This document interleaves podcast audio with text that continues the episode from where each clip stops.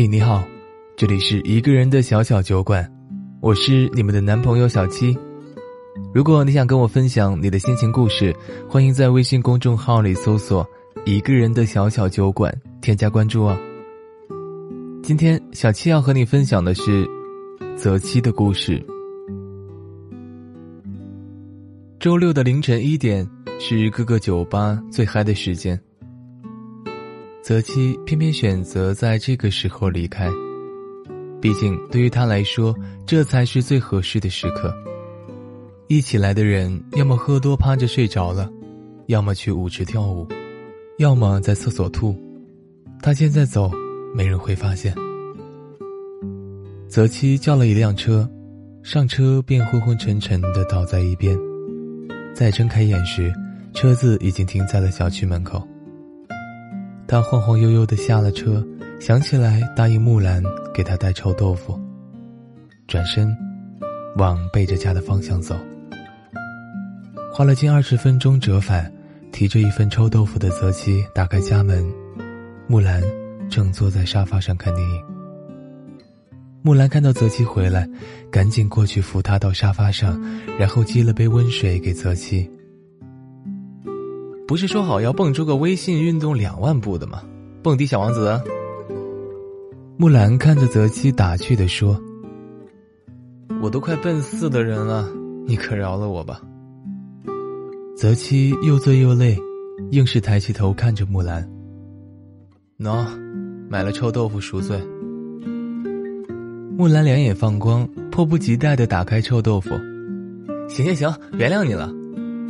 说完，夹了一块给泽西吃，接着自己再吃了起来。两个人在一起十年了，木兰只要有吃的，一定会给泽西吃第一口，这个习惯一直没有变过。不过，泽西每次去酒吧，木兰都会要求他蹦够两万步才能回来，这个梗。也一直没变。两万步的梗是泽西告诉木兰的。那年，还是花花公子的泽七，为了泡妹子，从凌晨十二点半一直蹦到四点半。舞池里挥洒的汗水和学生时代篮球场上的汗水，没什么不同。尤其对于泽七来说，都是为了引起异性的注意。当然。没有人告诉泽七，他蹦迪蹦得特别尴尬，就像当年也没有人告诉泽七，他的球技是真的烂一样。木兰听到这个梗后，就一直要求泽七重现当日的辉煌。然而，泽七要么早早的回家，要么就是只有寒颤的几千步。木兰的朋友都觉得很奇怪，哪有要求自己老公去蹦迪撩妹的？木兰则摇摇头，说自己对泽七很放心，因为如果泽七要出轨的话，十年前，他们就已经分手了。那个时候，泽七二十五岁，木兰二十四岁，两个人谈了五年的恋爱，已经把结婚提上了日程。泽七是公司的部门主管，平时要应酬和交流的人多之又多，出于工作需求。时不时要跟一位青春靓丽的女主管进行工作对接。泽七是一个很善于交际的人，虽然他也很讨厌生活和工作分不清楚，但是他更喜欢在私底下卖人情，拉近关系。所以，泽七时不时也会请这位女主管共进晚餐。泽七是有意识的保持距离的，虽然对方很诱人。但在他心中，没有人能比得上木兰。但女主管可不这么想，加之泽七本来就有些个人魅力，一来二去的，女主管就喜欢上了泽七。泽七很快察觉到了女主管的心思，所以平日里就有意无意的透露自己有女朋友的事情，甚至坦言自己要准备结婚了。可是，这非但没有让女主管放弃，还进一步的加强了攻势，害泽七差点贞洁不保。一次团建，女主管趁机拉了几个同事一起灌醉泽七，然后让他们把泽七抬去女主管的房间。大家都觉得男未婚女未嫁，这事儿稳成。结果不到五分钟，泽七就跑了出来，敲了敲大老板的门，说要跟老板谈谈新项目。老板挠挠头，看着自己这个喝醉的主管，哪里像是要谈工作的样子，就让另一个同事把泽七送回了自己的房间。团建结束之后，泽七跟木兰说起这事儿，木兰嘿嘿一笑说：“泽七亏死了，送上门的都不要，简直罪大恶极。”他虽然嘴上这样说，但是心里比谁都紧张，他才不想把泽七拱手相让。泽七嘟着嘴想了一下，佯装失望说：“说真的，这姑娘挺好的，前凸后翘的。”但是啊，谁让我更爱你呢？心里和脑子里啊，可是都被你占满了。的确，木兰也不差，追她的人也不在少数。那个时候，两人刚确定关系，泽七二十岁，木兰十九岁。也许人都是那种失去才会懂得珍惜的生物吧。木兰很喜欢并表白过的一个学长，但学长没有答应。可就在木兰和泽七恋爱后，学长突然就开始追求木兰。毕竟是曾经求而不得的人，是企及不到的光。木兰一时间慌了神。学长本来就是一个很优秀的人，至少外貌优秀，体能优秀，家庭优秀，唯独比不过泽七的，就是嘴皮子。虽然泽七依然坚信自己的外表有七分，而学长只有六分，但是学长高啊，还打得一手好球，还会跳街舞呢。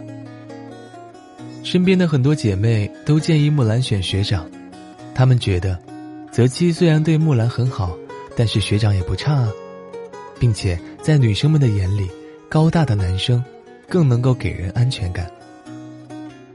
泽七知道了这件事后，当晚就去找了学长。学长就站在台阶下，和站在台阶上的泽七平视。我会和木兰结婚。泽七先开口说。看着不知所措的学长，泽七继续说：“你可以追她，追到她也没关系，但她最后一定是我的老婆。”如果你敢玩我未来老婆，我一定不会让你好过。泽七说完，身后突然冒出了十几个大汉。学长有点认怂，转过身就要走。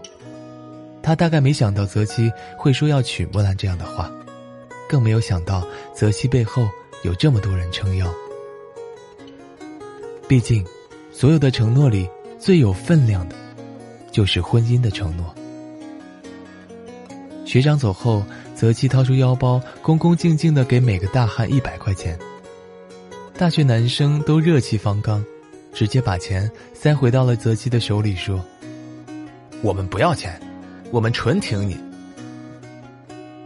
很快，学长就消失在了木兰的世界里，而泽七和木兰要结婚的消息却传遍了学校，就连导师每次见到泽七都会拍拍他的肩说。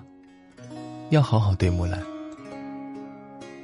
其实，大家都不知道，学长真正消失的原因，是在身边所有的人都劝木兰选学长的时候，木兰果断且坚定的当面拒绝了他。因为在木兰心里，其实早就认定泽七了。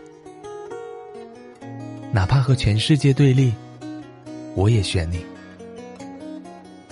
这是学长事件后不久的情人节，木兰送给泽七的小卡片上写的一行字。十年过去了，这两个人，一个在吃着臭豆腐看电影，一个靠在看电影的人身上借着酒意昏睡。这是他们早已习惯的画面，也是他们喜欢的画面。其实，在这十年里。还有很多很多曾经想插足他们的人，有的又帅又有钱，有的又好看又会撒娇，两人其实多多少少会有过一瞬间的心动和犹豫，但很快就会清醒，回到原来两个人的世界。毕竟，好奇和好感是一种本能，而爱情是一种忠诚。春风吹过小巷，阳光洒满的树上，细雨在飘荡，湿了撑伞的肩膀。春风吹过天空，夏雨冲刷着操场。秋叶比见你难，冬烟火中滚烫。雨后青草疯长，少年的心张狂。你还是怎模样，握着你心一起航。你好奇的张望，问我尽头在何方？青春很短，转眼就成了回望。青春要奔向远方，不知道结局怎样。音乐还在放，我双手合十许下愿望。十八岁赐我点胆量，让我受一点伤。在似水柔情等待地久天长。十八岁，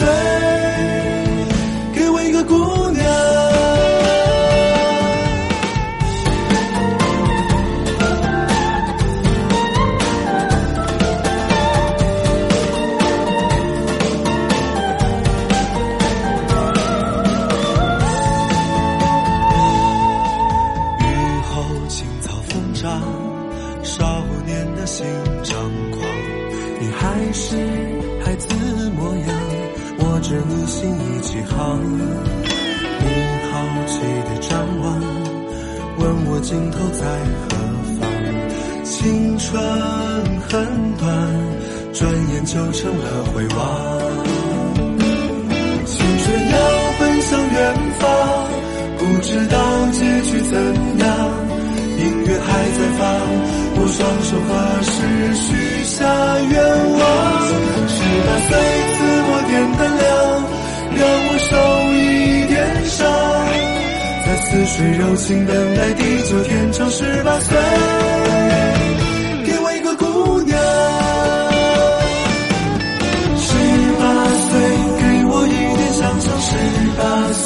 陪你一起游荡。十八岁，心里走进个姑娘。十八岁，倔强不去方向。十八岁，田野上或大海旁，我青涩不敢落在你唇上。青春要奔向远方，不知道结局怎样。音乐还在放，我双手合十许下愿望。十八岁自我点胆量，让我受一点伤。在似水柔情等待地久天长。十八岁，给我一个姑娘，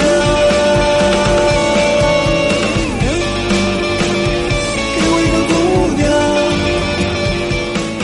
这里是一个人的小小酒馆，我是你的妻。喜欢我们的节目，记得在下方留言点赞哦。祝你晚安，下周见。